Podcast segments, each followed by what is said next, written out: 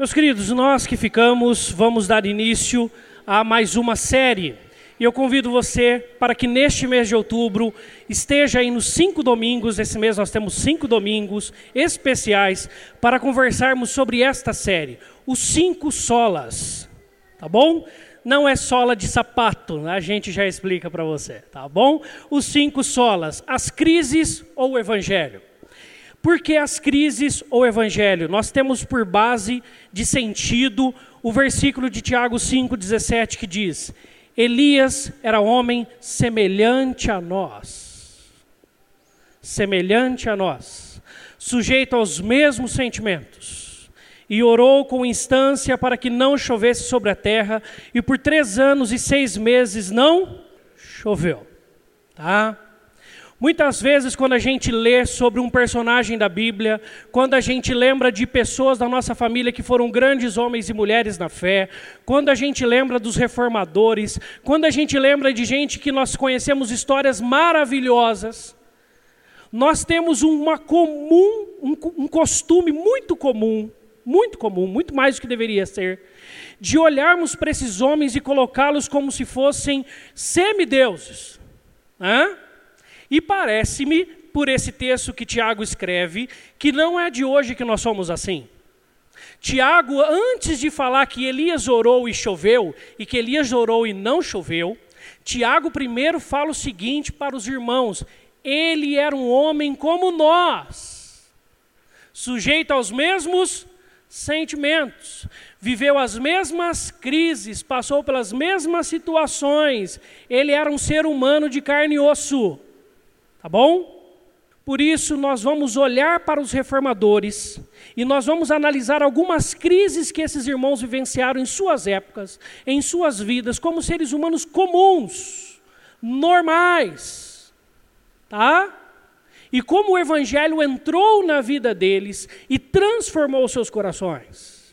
A diferença na vida deles é o Evangelho, não são eles. Tá certo? E para isso, eu convido você a pensar nos solas, e quem sabe você fala o que são solas. Os solas estão aqui. Esses são os slogans da reforma.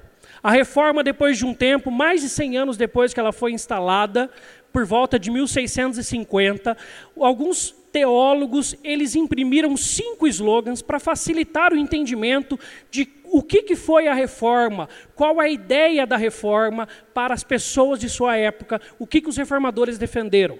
Tá certo? E nós vamos pensar nessas temáticas nos próximos domingos. Hoje nós vamos falar sobre solos cristos, a reforma ou Jesus Cristo.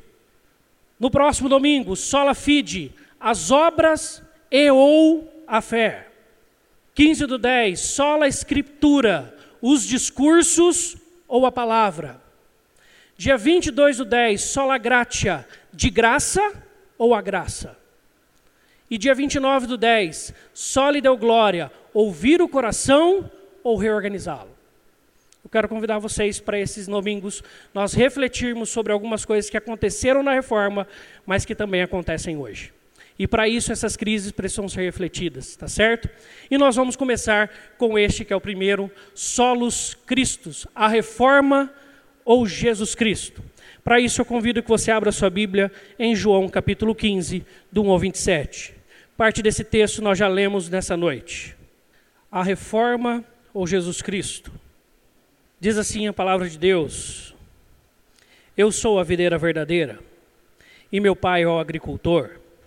Todo ramo que estando em mim não der fruto, ele o corta, e todo que dá fruto, limpa, para que produza mais fruto ainda.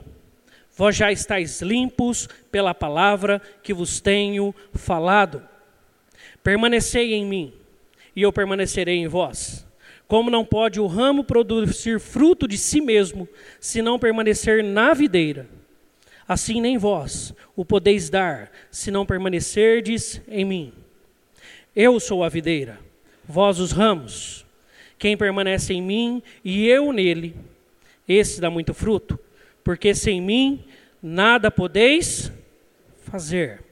Se alguém não permanecer em mim, será lançado fora, a semelhança do ramo e secará.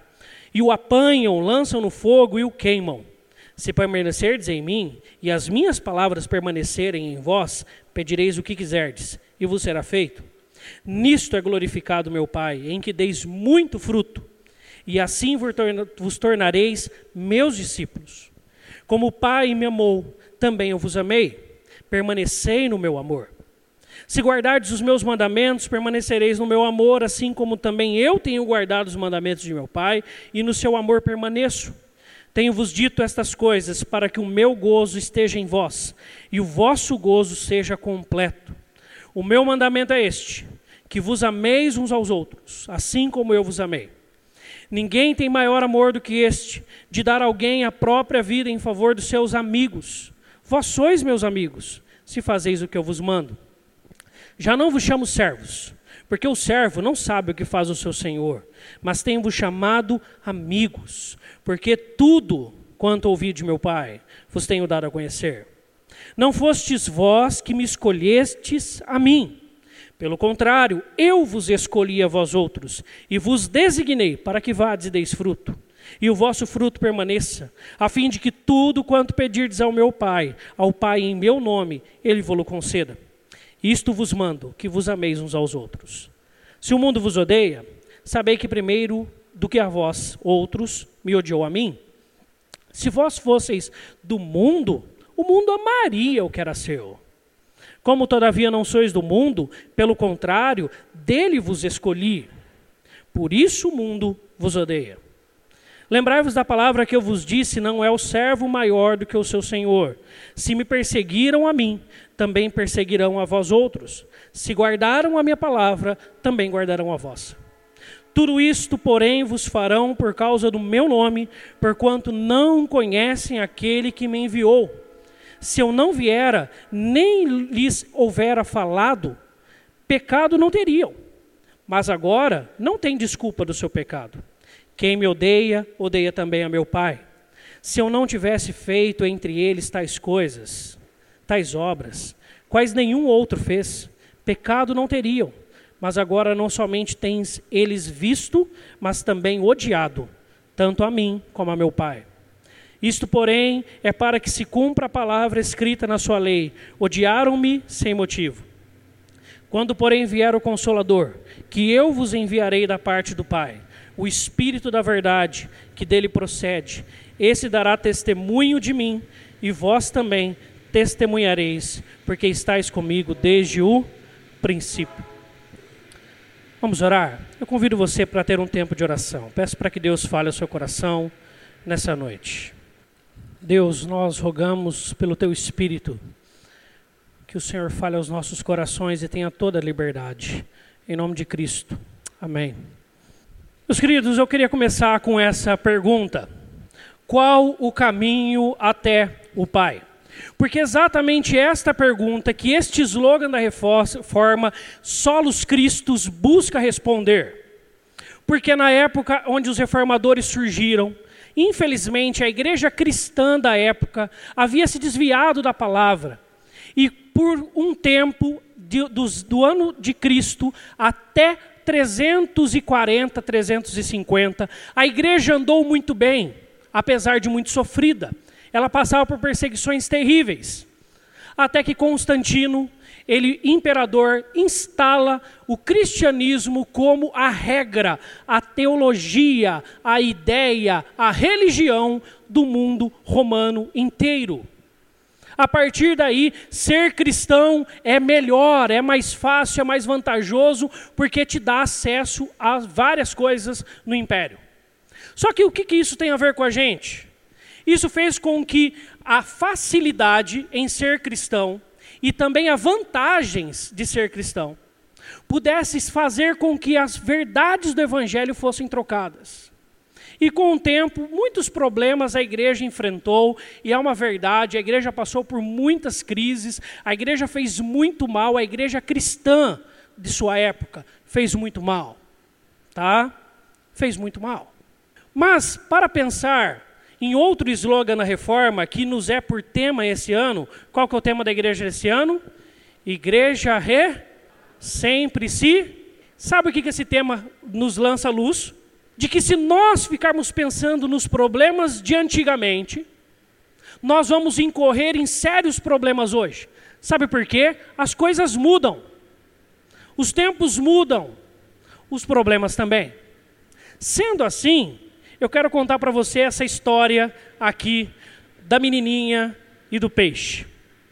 Conta uma história que uma menininha, ela chega para sua mãe preparando um peixe e ela observa que toda vez que sua mãe vai preparar um peixe, ela corta o rabo do peixe, coloca na forma e prepara para assar. E ela chega para a mãe um dia e fala assim: Mãe, por que, que a senhora corta o rabo do peixe antes de assá-lo? A mãe fala assim: Sei não. Sua avó fazia assim, eu faço também. Aí ela vai na casa da avó conversar com a avó. E fala assim: Vó, a senhora corta o rabo do peixe para assar? Ela fala: Claro, minha filha, aprendi da sua bisa. É, mas por quê? Nunca perguntei. Eu faço porque eu aprendi assim. E essa menina tinha a sorte de ter uma bisavó viva. E ela chega para a bisa dela e vai conversar com a bisa e fala assim: Vó, bisa, tanto a avó quanto a mãe cortam o rabo do peixe para assar. Elas falaram que a perderam com a senhora. Por que, que a senhora faz assim? Ela fala assim, fia, deixa eu te mostrar. Aí ela vai lá no fundo da gaveta, pega uma forminha desse tamanho e fala assim: era a única forma que a sua bisa tinha. Não cabia o peixe inteiro, eu preferia cortar o rabo que tem menos carne. Muitas vezes nós somos assim também. As coisas vão sendo reproduzidas, reproduzidas, reproduzidas, não se pergunta o porquê, não existe uma reflexão, não existe um pensar nisso, e isso traz problemas. Você deixa de comer o rabo do peixe que também tem seus nutrientes e suas vantagens. Tá? Tem menos carne, mas dá. Tem gente que gosta do rabo do peixe. Tá bom? Por isso, o que essa história que eu contei tem a ver com qual o caminho até o Pai? A situação de hoje é diferente da reforma. Se talvez nós quisermos responder às perguntas feitas no período da reforma, nós estaremos sendo contrários aos próprios reformadores. Porque os reformadores, eles queriam reformar o ambiente onde eles viviam, o mundo que eles viviam, que era um mundo religioso cristão, como eu já falei, marcado pela religião. E por ser marcado pela religião, tinham alguns erros, a religião deles. E eles se levantam para criticar esses erros. Portanto, se nós quisermos responder as perguntas que as pessoas na época da reforma, 500 anos atrás, faziam, nós estamos errados. Porque não são as perguntas os problemas de hoje. Se nós queremos falar que solos cristos, nós temos que nos revoltar contra a questão papal e para quê? Do que isso vai nos trazer vantagens? Ah, nós temos que falar que não, ah, não existe santos que intermediam a nossa relação com Deus. Tá bom, essas são as perguntas do mundo de hoje. Talvez seja uma dificuldade, a luta de alguns. Mas será que esse é de fato o problema inerente a nós hoje? E sabe qual que é o problema disso? Faz com que nós achemos que a reforma são para os de fora. Mas a reforma, como Calvino e Lutero e todos os reformadores frisaram, são para os de dentro. Por isso a igreja reformada, ela está, deve, deve estar sempre se reformando. Sendo assim, eu quero apresentar para vocês quais são os principais e atuais caminhos para Deus. Que as pessoas hoje em dia formulam, não os da sua época, da época dos reformadores. O primeiro caminho que eu identifico hoje como muito comum é este, a própria teologia reformada. E por isso do tema, a reforma ou Jesus Cristo. Parece-nos que pelo advento da reforma dos 500 anos, ou pelo próprio advento da internet, nós estamos vendo hoje isso em todas as igrejas presbiterianas e protestantes de linha reformada. Uma, uma, um êxodo, êxodo daqueles irmãos que são de linha pentecostal, que vêm totalmente para a igreja reformada falando assim: aqui está a palavra de Deus. Eu vou seguir com vocês. Tem gente que chega na igreja, já, a gente já ouviu essa pergunta aqui na igreja, falar assim: aqui que é a igreja do Nicodemos, que é um dos nossos pastores, muito vistos na mídia. A resposta tem que falar assim: não, é de Jesus, mas o Nicodemos é um dos pastores nossos, venha para cá também. E qual que é o problema desse pessoal? Que se repercute talvez em outros dois grupos que falam tanto do pastor, ou aquele pastor, ou pastor X, ou pastor Y. Ou quem sabe a própria teologia Y, ou a teologia X. Ou a minha teologia. Hoje as pessoas têm a sua própria teologia. E sabe como que você identifica o que, que te leva até Deus? Você identifica de uma forma muito simples. Qual é o seu principal relacionamento na sua vida com Deus? Se o seu principal relacionamento com Deus se dá apenas de livros teológicos, me perdoe, meu irmão, mas você não entendeu que Jesus é, seu, é o caminho até Deus. Se o seu caminho até Deus é apenas a partir do pastor X, tudo que esse pastor fala, você fala assim, chancela, é verdade. Você está fazendo o que a, os irmãos da reforma criticavam, quando acha que uma autoridade humana tem a palavra de Deus. Se você, por exemplo, está falando a teologia tal aqui tem toda a verdade, você também está errado porque uma interpretação limitada e humana não consegue compreender a Deus totalmente. Sendo assim, ainda tem um outro tipo de caminho até Deus, e esse é muito clássico da reforma, nós vamos ver um pouco melhor nos próximos domingos também, que são as obras. Mas eu quero primeiro falar das obras dos de dentro. Se a única forma de você se relacionar com Deus são seus ministérios, me perdoe, você não entendeu que Jesus é o seu caminho até Deus. Se a sua única forma de se relacionar com Deus é com a sua frequência a uma igreja, você não entendeu o que te leva até Deus. Se a sua única forma de se falar com Deus é porque a sua família tem tataravô na igreja, e são grandes homens e mulheres que, que marcaram a história, que fizeram isso ou aquilo pela igreja, e esse é a sua advocacia em relação à sua fé. Você não entendeu quem te leva até Deus. Se no caso for a sua própria história, ah, porque a minha história deixa claro que eu sou de Deus. Porque eu já fiz isso, aquilo, aquilo outro, e mais aquilo, mais aquilo, mais aquilo outro, mais aquilo, mais aquilo, mais aquilo outro. Você não entendeu quem te leva até Deus. Ou você substituiu o caminho. Aí sim nós vamos para os de fora. Mas primeiro a gente precisa falar para os de dentro. Para os de fora, talvez hoje a fala mais comum sobre o que de fato nos leva até Deus é essa: eu não fumo, não bebo e não faço mal para ninguém. Né? Você já deve ter ouvido isso de alguém. Ou quem sabe a pessoa tire um ou dois da frente aí só fala: eu não faço mal para ninguém, eu sou uma pessoa muito boa. Deus deve gostar de mim. Você não sabe quem te levou até Deus. Ainda, um que hoje, dentro do meio evangélico, muito mais claro no nosso meio evangélico do que em outras religiões, evangélico, quando eu digo a igreja evangélica brasileira, graças a Deus que a nossa pensa diferente, mas nós precisamos analisar que os outros olham para nós por um prisma só é esse. O dinheiro, se você der o seu dízimo, Deus virá te abençoar. Então o que me leva até Deus é o dinheiro. Ou além disso, os desigrejados, a minha vida com Deus. Eu não preciso caminhar na, numa comunidade de discípulos de Jesus. Hã? Porque isso é uma coisa da, do antigo, do, da antiga aliança. Eles precisavam porque Deus estava no templo. Deus não está. O templo do Espírito Santo sou eu e eu mesmo. Tá? Eu me caibo por mim. Eu sou a minha própria medida de fé. Para mim tá bom. Hã? Por que, que eu vou conviver com pessoas tão terríveis quanto os crentes? Aí traz um tanto de histórias de, de decepções que passaram na igreja e querem justificar então que por isso que são e vivem uma vida com Deus. Não entendeu o caminho até Deus. Ou quem sabe, a dor e o sofrimento, esse muito comum. Numa sociedade tão narcisista quanto a nossa, hein? Que a beleza, a minha lindeza, a pessoa não pode sofrer. Hein? Uma sociedade tão hedonista quanto a nossa, o prazer a qualquer custo. Parece que se alguém falar que sofre, é falta de fé. Para alguns, é falta de Deus para outro, é falta de oração para um outro tanto. E aí sabe o que acontece com o público de fora, com as pessoas, não nós talvez que tenhamos um, um conhecimento bíblico, mas com as pessoas que estão lá fora, os seus vizinhos, quando eles têm problemas, eles vêm para a igreja. Quando eles passam por uma tribulação, eles vêm. Você já viu isso acontecer? Pessoas virem para a igreja só porque estão passando por uma dificuldade na família, uma dificuldade no casamento, uma dificuldade no serviço, uma dificuldade financeira. E o que liga elas a Deus é o sofrimento e a dor. E sabe o que acontece quando essas pessoas, quando a dor e o sofrimento acaba? Elas somem da igreja. Sabe por quê?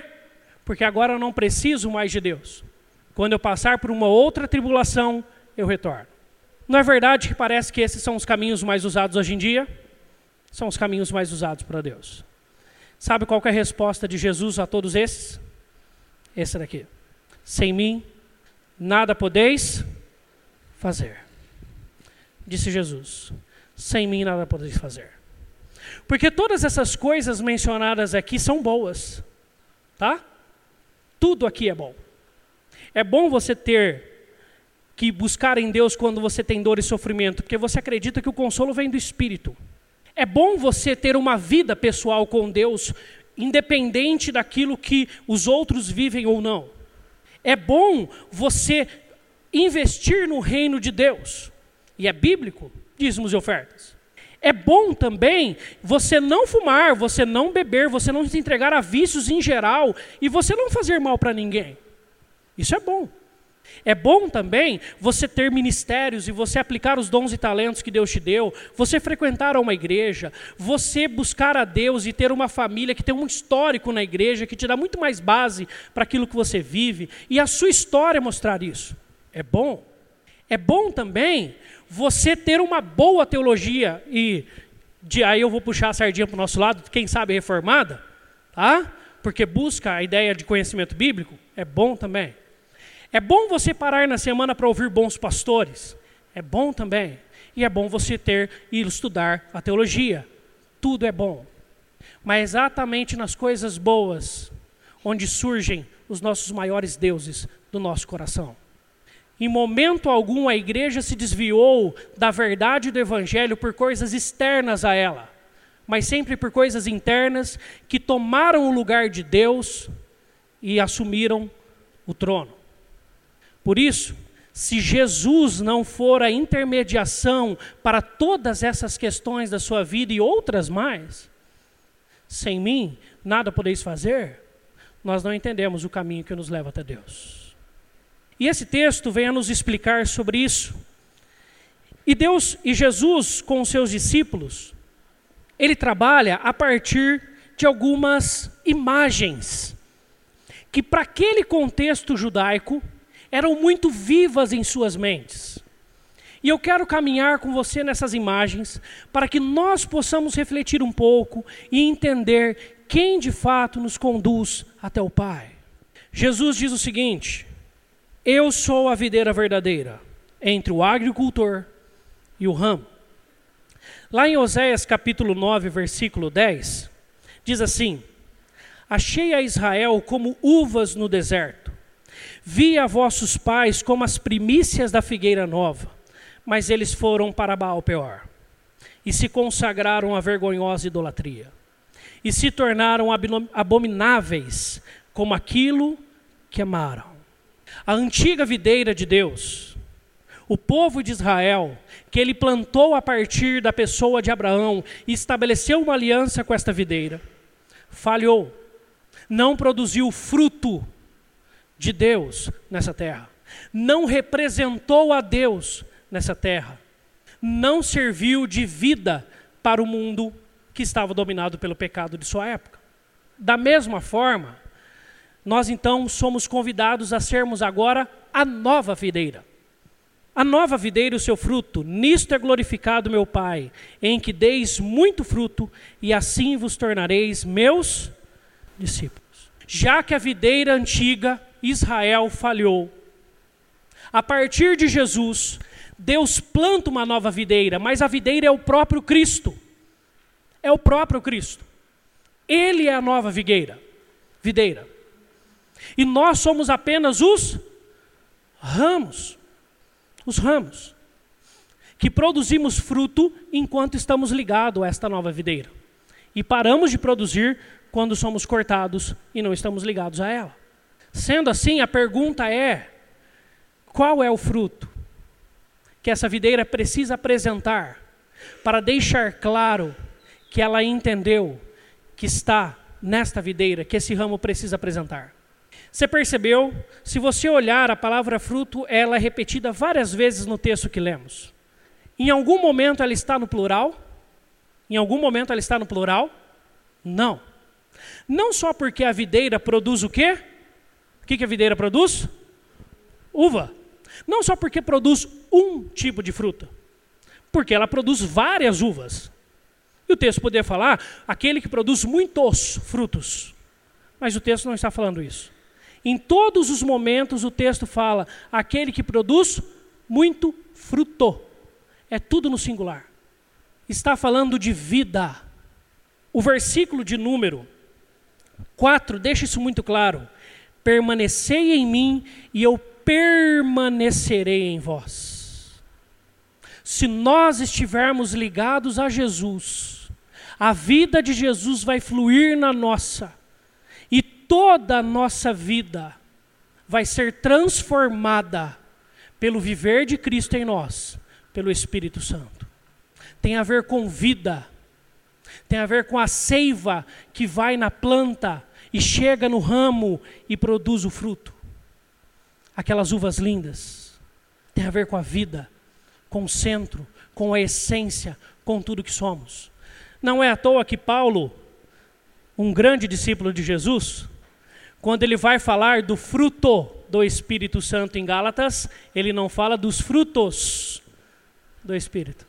Ele fala do fruto do Espírito. Porque quando o Espírito Santo está em nós, uma das evidências, na verdade, a evidência de que nós estamos de fato ligados à verdadeira videira. É a transformação completa de todas as áreas da nossa vida. E não só aquilo que a gente quer. Por isso, a poda é feita pela palavra, estáis limpos pela palavra.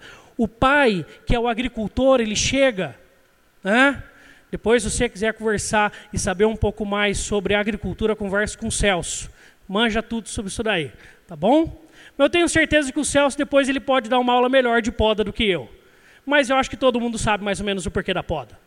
Se você deixar uma árvore muito grande, com muitos ramos, com muitas folhas secas, a seiva vai para todos os lugares. E para onde tem que ir, ela vai pouco. Ou vai ter que distribuir para todos os lugares e vai chegar pouco onde tem que chegar. Você poda para concentrar aquilo que a árvore produz para aquilo que de fato produz. O que, que esse texto tem a ver com a gente? A teologia, que é boa, a Bíblia, a palavra de Deus e os ensinos de Cristo, eles são aquilo que nos podam e devem nos podar, aquilo que nos limpa para que o fluir de Cristo em nós seja evidenciado. Então a palavra, ela é evidente em nossas vidas ao ponto que ela vai sendo colocada em prática e vai se transformando em vida em nossa vida, pelo Espírito Santo de Deus, que em nós habita e traz a vida de Cristo em nós. Essa é a evidência daqueles que estão ligados de fato a Cristo. A evidência daquele que não está ligado e que está sendo podado quase que inteiro, sabendo que a gente não perde a salvação, hein? mas que não está recebendo a seiva porque não está ligado totalmente em sua vida, é aquele que fala assim: ah, não, eu quero viver a vida por mim. Hã? A vida é minha. Eu vivo do jeito que eu quiser. Hã? Não é assim? Assim, essa ideia individualista de que cada dia nós devemos viver a nossa vida por nós mesmos, não tem nada a ver com aqueles que entendem que estão ligados à videira. Sendo assim, o que a videira nos ajuda a substituir em termos de caminhos são as teologias dos pastores. Me perdoe, meu irmão, mas se você só ouve a palavra de Deus através de mim de domingo à noite, está faltando muito da palavra de Deus para a sua vida. Se você só ouve a palavra de Deus através desse ou daquele pastor, está faltando muito da palavra de Deus para a sua vida. Sabe por quê? Porque quando nós ouvimos de homens, nós deixamos muito claro em nossa mente: ele é apenas um homem.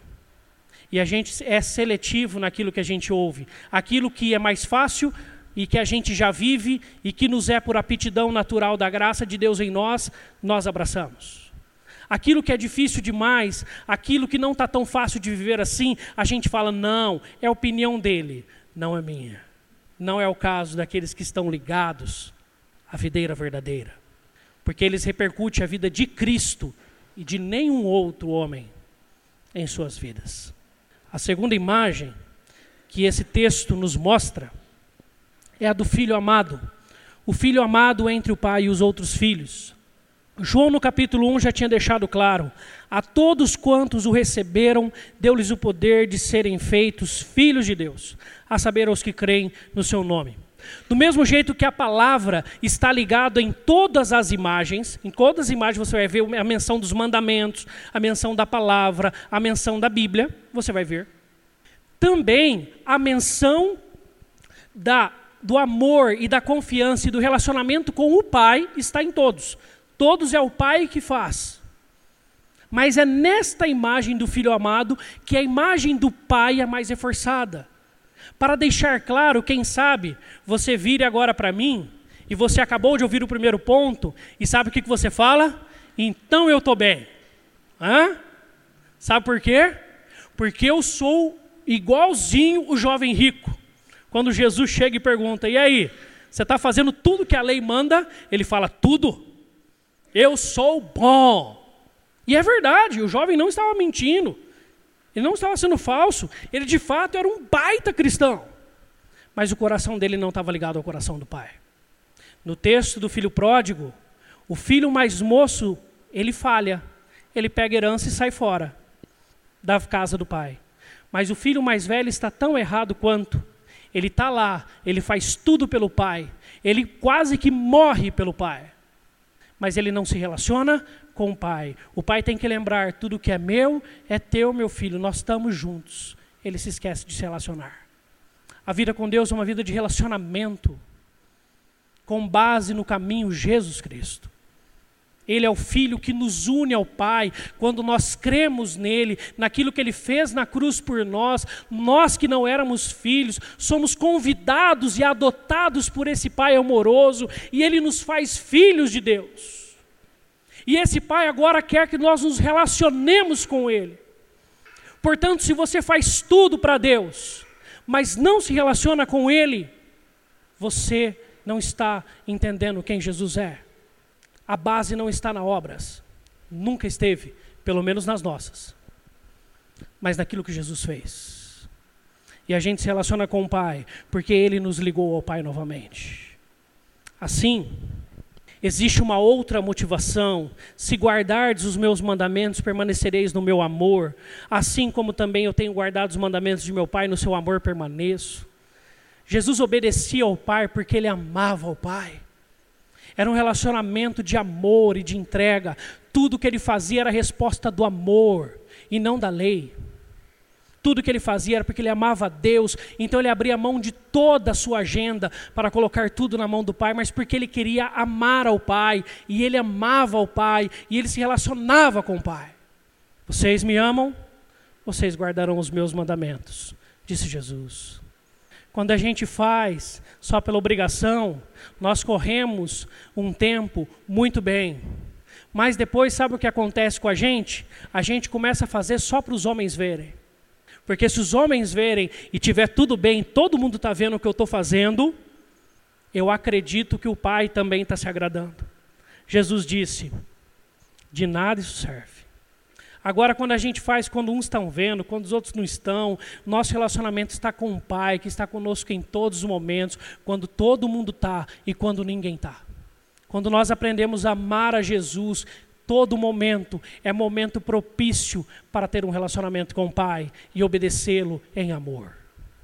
Até porque, em muitos casamentos, onde há infidelidade, pode ter aliança, pode não ter, que isso não vai mudar nada no coração da pessoa. Agora, em muitos casamentos onde há fidelidade conjugal, a aliança pode de fato ser perdida, as coisas podem de fato não estarem ali, mas o amor está ali. O compromisso de relacionamento de fidelidade está ali. É essa a base do nosso relacionamento com o Pai. Não é se os outros veem, é porque nós amamos ao Pai. E não é nem se Ele está vendo, é porque nós amamos ao Pai. A motivação é diferente, ao passo que o resultado também é. Tenho-vos dito estas coisas para que o meu gozo esteja em vós e o vosso gozo seja completo. Quando nós aprendemos a fazer o que fazemos para Deus, porque nós amamos a Jesus e a obra dele na cruz por nós, tudo que fazemos para Deus gera alegria em nosso coração e não peso. Gera alegria em nosso coração e não fadiga exagerada e desmotivação, porque nós estamos amando ao Pai. E se os outros viram ou não viram, se os outros gostaram ou não gostaram, se os outros elogiaram ou não elogiaram, se os outros acharam legal ou não acharam, nós fazemos para o Pai. Nós amamos ao Pai. E a alegria do nosso coração está presente. Assim, só para encerrar, nós substituímos com isso o caminho do dinheiro. Eu acredito que para esses que confiam que porque dão seu dízimo, mas não têm um relacionamento de fato com Deus, Deus olha e fala assim: meu querido, desculpa, eu não sou banco. Você pagar o seu boleto mensal e achar que está quitado sua dívida comigo. Sua dívida já foi paga em Jesus. Não faça por isso. Por isso que Deus fala que Deus ama quem dá com alegria. Também substitui aqueles que pensam que as obras, sejam os de dentro ou os de fora, são bastante, não está nas suas obras, está no relacionamento de Jesus com o Pai, na obra que ele realizou na cruz, e é nisto que a nossa vida se baseia. A outra imagem que Jesus utiliza é a imagem do amigo entre o Pai e os servos amigos. Jesus fala sobre uma comunidade de amigos eleitos nesse texto. Tanto que ele fala novo mandamento vos dou, lá em capítulo 3, versículo 33 e versículo 34. Que vos ameis uns aos outros, assim como eu vos amei. Que também vos ameis uns aos outros. Nisto conhecerão todos que sois meus discípulos, se tiverdes amor uns aos, se tiverdes amor uns aos outros. Se nós não entendemos que Deus nos chamou para andarmos numa comunidade de um monte de pecadores, a gente não sabe quem que nos ligou a Deus. Se você acredita que uma vida com Deus só você e Ele é o suficiente, você não entendeu o que te ligou a Deus. Jesus não veio salvar você. Jesus veio salvar um povo no qual você se inclui. Ele morreu pelo seu povo na cruz. E por causa dos pecados do seu povo e dos seus eleitos, ele morreu. Por isso, quando ele nos ensina a orar, ele fala Pai nosso e não fala Pai meu. Novo mandamento vos dou. E por que, que esse mandamento é novo? Porque a lei ensinava outro mandamento. A lei falava o seguinte: ame o seu próximo como a você. Esta é a regra da lei do, do Antigo Testamento. Alguns falam assim: a graça facilita tudo. Viver na graça é muito mais fácil que viver na lei. Está ah, deixando de ler Bíblia, né? Já começa por aí o problema. Porque o texto fala: Novo mandamento vos dou, que vocês se amem como eu vos amei. Como Jesus nos amou? Entregando a sua vida por nós. Você ama o outro mais do que a você, não como você ama a si mesmo. Aí, o que falamos dos outros vai começar a importar. Aí, o quanto falamos mal dos nossos irmãos da fé vai começar a ser importante o quanto falamos mal de líderes vai ser importante. O quanto falamos mal dos outros que caminham com a gente na fé vai ser importante. O quanto falamos mal dos outros ministérios vai ser importante. Vai ser importante. Porque Jesus nos convida a amarmos o outro mais do que a nós. Daí, se nós de fato amamos e mostramos isso na prática, não apenas num sentimento, vai ser importante. Assim, fica uma outra dica, caso ainda você possa pensar o seguinte: mas aquela pessoa, aquela outra pessoa, aquela outra situação não merece o meu amor. Jesus lembra bem: isto vos, isto vos mando. Preste atenção no versículo anterior. Eu não vos chamo servo, eu vos chamo amigo, mas nós continuamos sendo servos. Continua sendo um mandamento. Substitui então o caminho desse grupo de hoje em dia dos desigrejados, que acham que apenas uma fé pessoal é o suficiente para ligar eles a Deus. Jesus fala: não, eu não morri para isso. A última imagem. Jesus, o servo sofredor, entre o Pai e os vocacionados ao sofrimento. Preste atenção no versículo 21. Tudo isso, porém, vos farão por causa do meu nome. Quando diz nome, é toda a essência de Cristo, porquanto não conhecem aquele que me enviou. Vocês sofrem por causa de mim. Quando nós queremos, como primeiro item, fazermos parte da videira, e nós então recebemos a vida no Espírito, e Jesus flui em nós, e os princípios de Cristo são os nossos. Se nós então temos um relacionamento de amor com o Pai, e tudo que fazemos e, e queremos fazer é porque nós amamos tanto o Pai, em resposta ao amor dele por nós na cruz, que só nos cabe fazer. Se nós então nos relacionamos com uma comunidade de pessoas que pensam assim e que são denominadas discípulos de Jesus, sabe o que vai acontecer? Nós vamos enfrentar problemas. Mas você precisa entender aonde os problemas surgem. Primeiro, o problema surge no versículo 19. Olha aí, leia comigo. Se vós fosseis do mundo, o mundo amaria o que era seu. Como todavia não sois do mundo, pelo contrário, dele vos. Aí já está uma primeira dica em relação aos nossos sofrimentos. Hoje em dia eu tenho ouvido sobre um tanto de levantes ideológicos que acontecem hoje. Só citar um: ideologia de gênero, etc. Tá? Um tanto de levante. E eu acredito que sim, como cristãos, nós pensamos diferente, porque a Bíblia nos ensina, ela nos poda, até aí tudo bem. Agora eu não acredito que Deus nos chamou para instaurarmos uma guerra santa em seu nome. Preste atenção no que eu estou falando. Você defende o que você pensa, mas você tem que olhar para o seu coração. Quando isso se transforma em raiva contra as pessoas, você está fazendo o que o texto está falando que é o inverso. O ódio vem de lá para cá, não daqui para lá. Você percebeu o texto? Eles nos odeiam.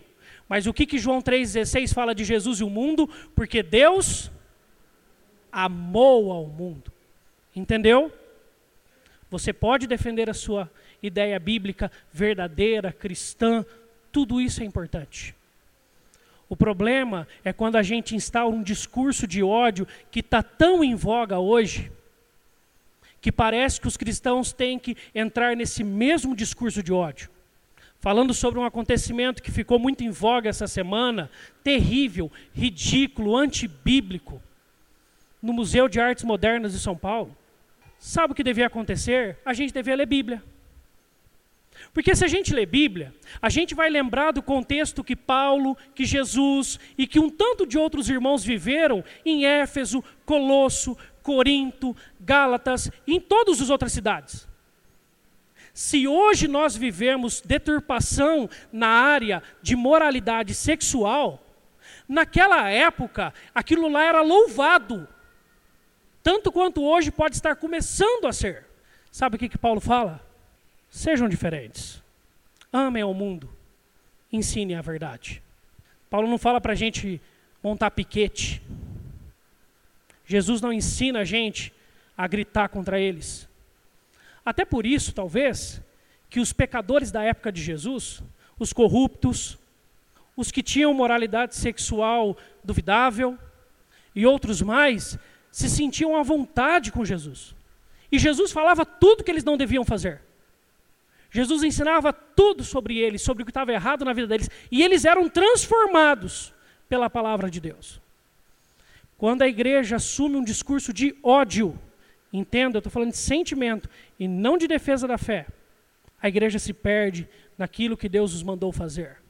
Deus os manda sofrer se for necessário. O quanto depender de vós, tem de paz com todos os irmãos da igreja, o povo da sua família com todos os homens. O nosso discurso é o do príncipe da paz. A gente vai falar tudo o que tem que ser falado, a gente vai ser bíblico. Mas tome cuidado, porque é em nome desses discursos odiosos que um pouco depois da própria reforma protestante, os protestantes se armaram e foram lutar nas cruzadas cristãs. Cuidado. Olhe sempre para o seu coração quando você estiver pensando sobre isso. Mas defenda a verdade. Verdade a gente não negocia. Ela é bíblica e ponto final. Ótimo. Pregue. Mas cuidado com o seu coração. É isso que Jesus está falando. É normal o mundo nos odiar. Vai ser normal esses e outros levantes mais. E não é nada novidade. Por isso, a reforma é uma história de lutas.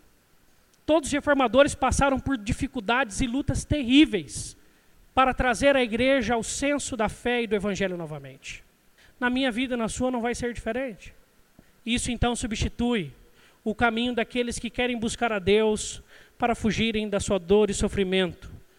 Esse que nos é o intermediador, Jesus Cristo, esse daí, sabe o que, que ele prometeu para mim, para você que são, somos cristãos? No mundo tereis aflições. Mas tem de bom ânimo, eu estou com vocês, eu venci o mundo. Cristão vai ser confrontado por seu cristianismo na sua família. Todo mundo vai fazer a coisa errada. Você que é o crente da casa e da família, fez a primeira coisa, todo mundo vai virar para você e falar assim: você não é o crente? Por que, que você fica aí naquela igreja? Não serve para nada isso. Não é assim? No seu serviço é diferente, na sua escola é diferente.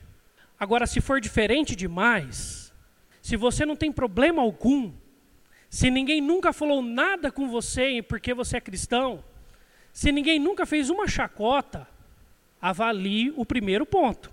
Se você de fato está dando fruto do Espírito na sua vida. Quer um exemplo? Quando eu fui fazer a entrevista para entrar no banco, o gerente geral da agência virou para mim e falou assim: Qual que é a sua experiência em voluntariado? Eu falei: Todo final de semana eu passo final de semana na igreja. Eu cuido de jovens, música, e tudo era voluntariado. Joia. Você já teve alguma experiência de liderança na igreja? Eu sou presidente da mocidade.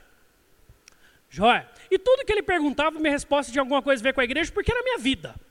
Tá? Tinha a ver com tudo que eu fazia aqui na igreja. No final do dia, o, esse chefe, para você ver que é natural isso, e vai ser sempre, ele virou para toda a equipe e falou assim: ó, nós gostamos, nós entrevistamos hoje um rapaz, ele chama Daniel, nós gostamos dele e ele vai ser o nosso estagiário. Tá? Só tem um problema. Aí o pessoal falou assim: qual? Ele é crente. Esse era o problema meu, que eu era crente. E pelo que eu quis dizer, crente demais. Uma outra conhecida do banco, ela falou assim, o pessoal depois me contou, uma semana depois estava lá. É, por que isso? Eu também sou crente. Todo mundo virou para ela na hora e falou assim: Você?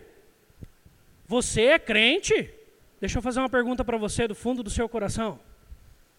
Se as pessoas que convivem com você durante seu dia, eu chegar perto de você, em algum momento, e falar, tudo bem, eu sou o pastor dele, com que cara as pessoas vão olhar para mim?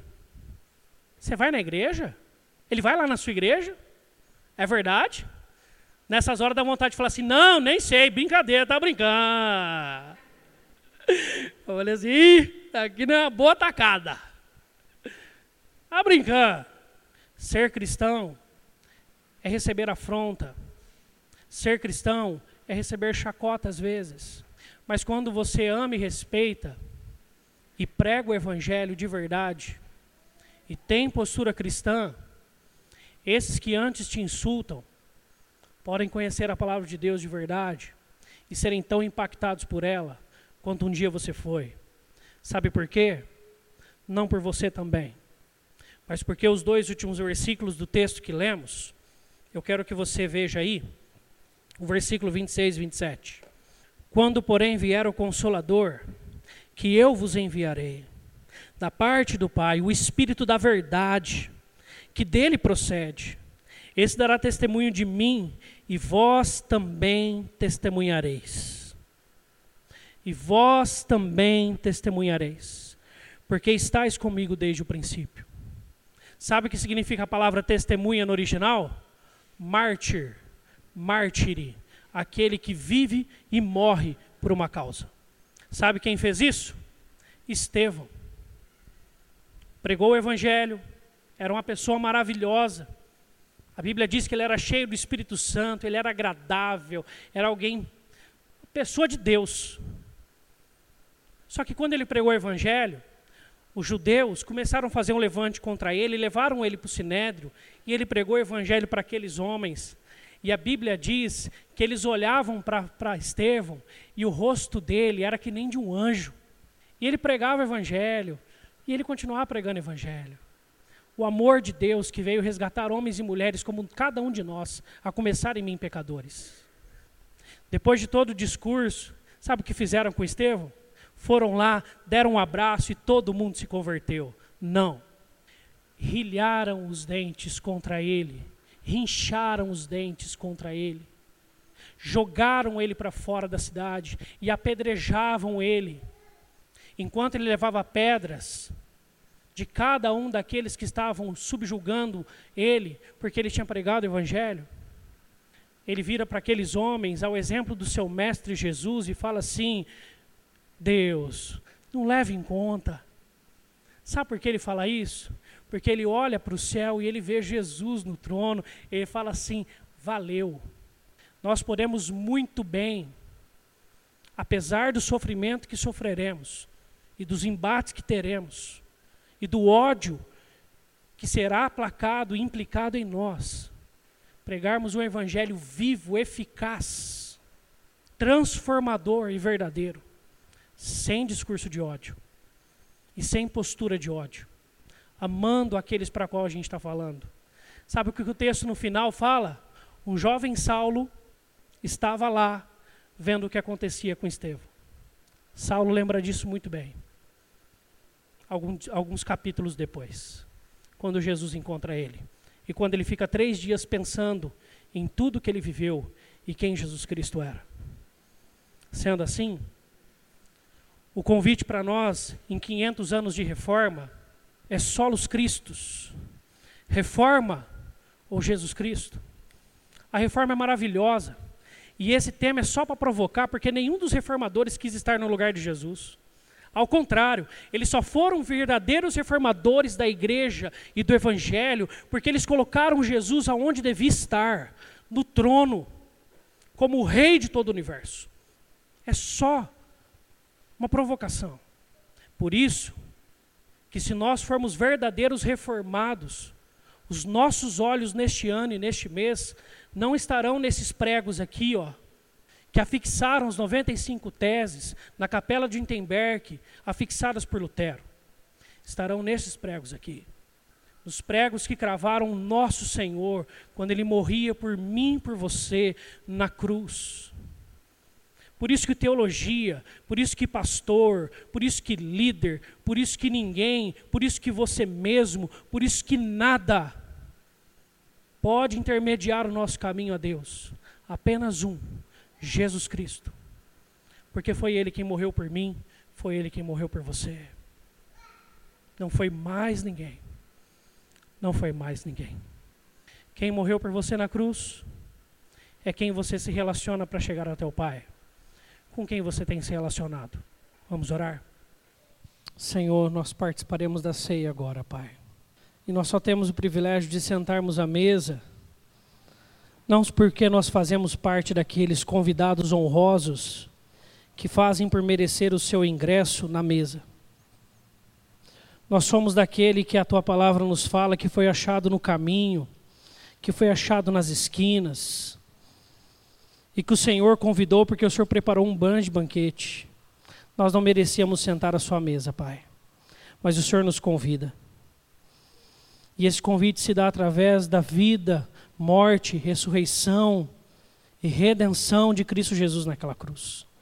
É apenas por isso, só por isso. É apenas Cristo e só Cristo que merece a nossa honra e glória. É só por Ele e através dele que devemos viver. Que seja assim.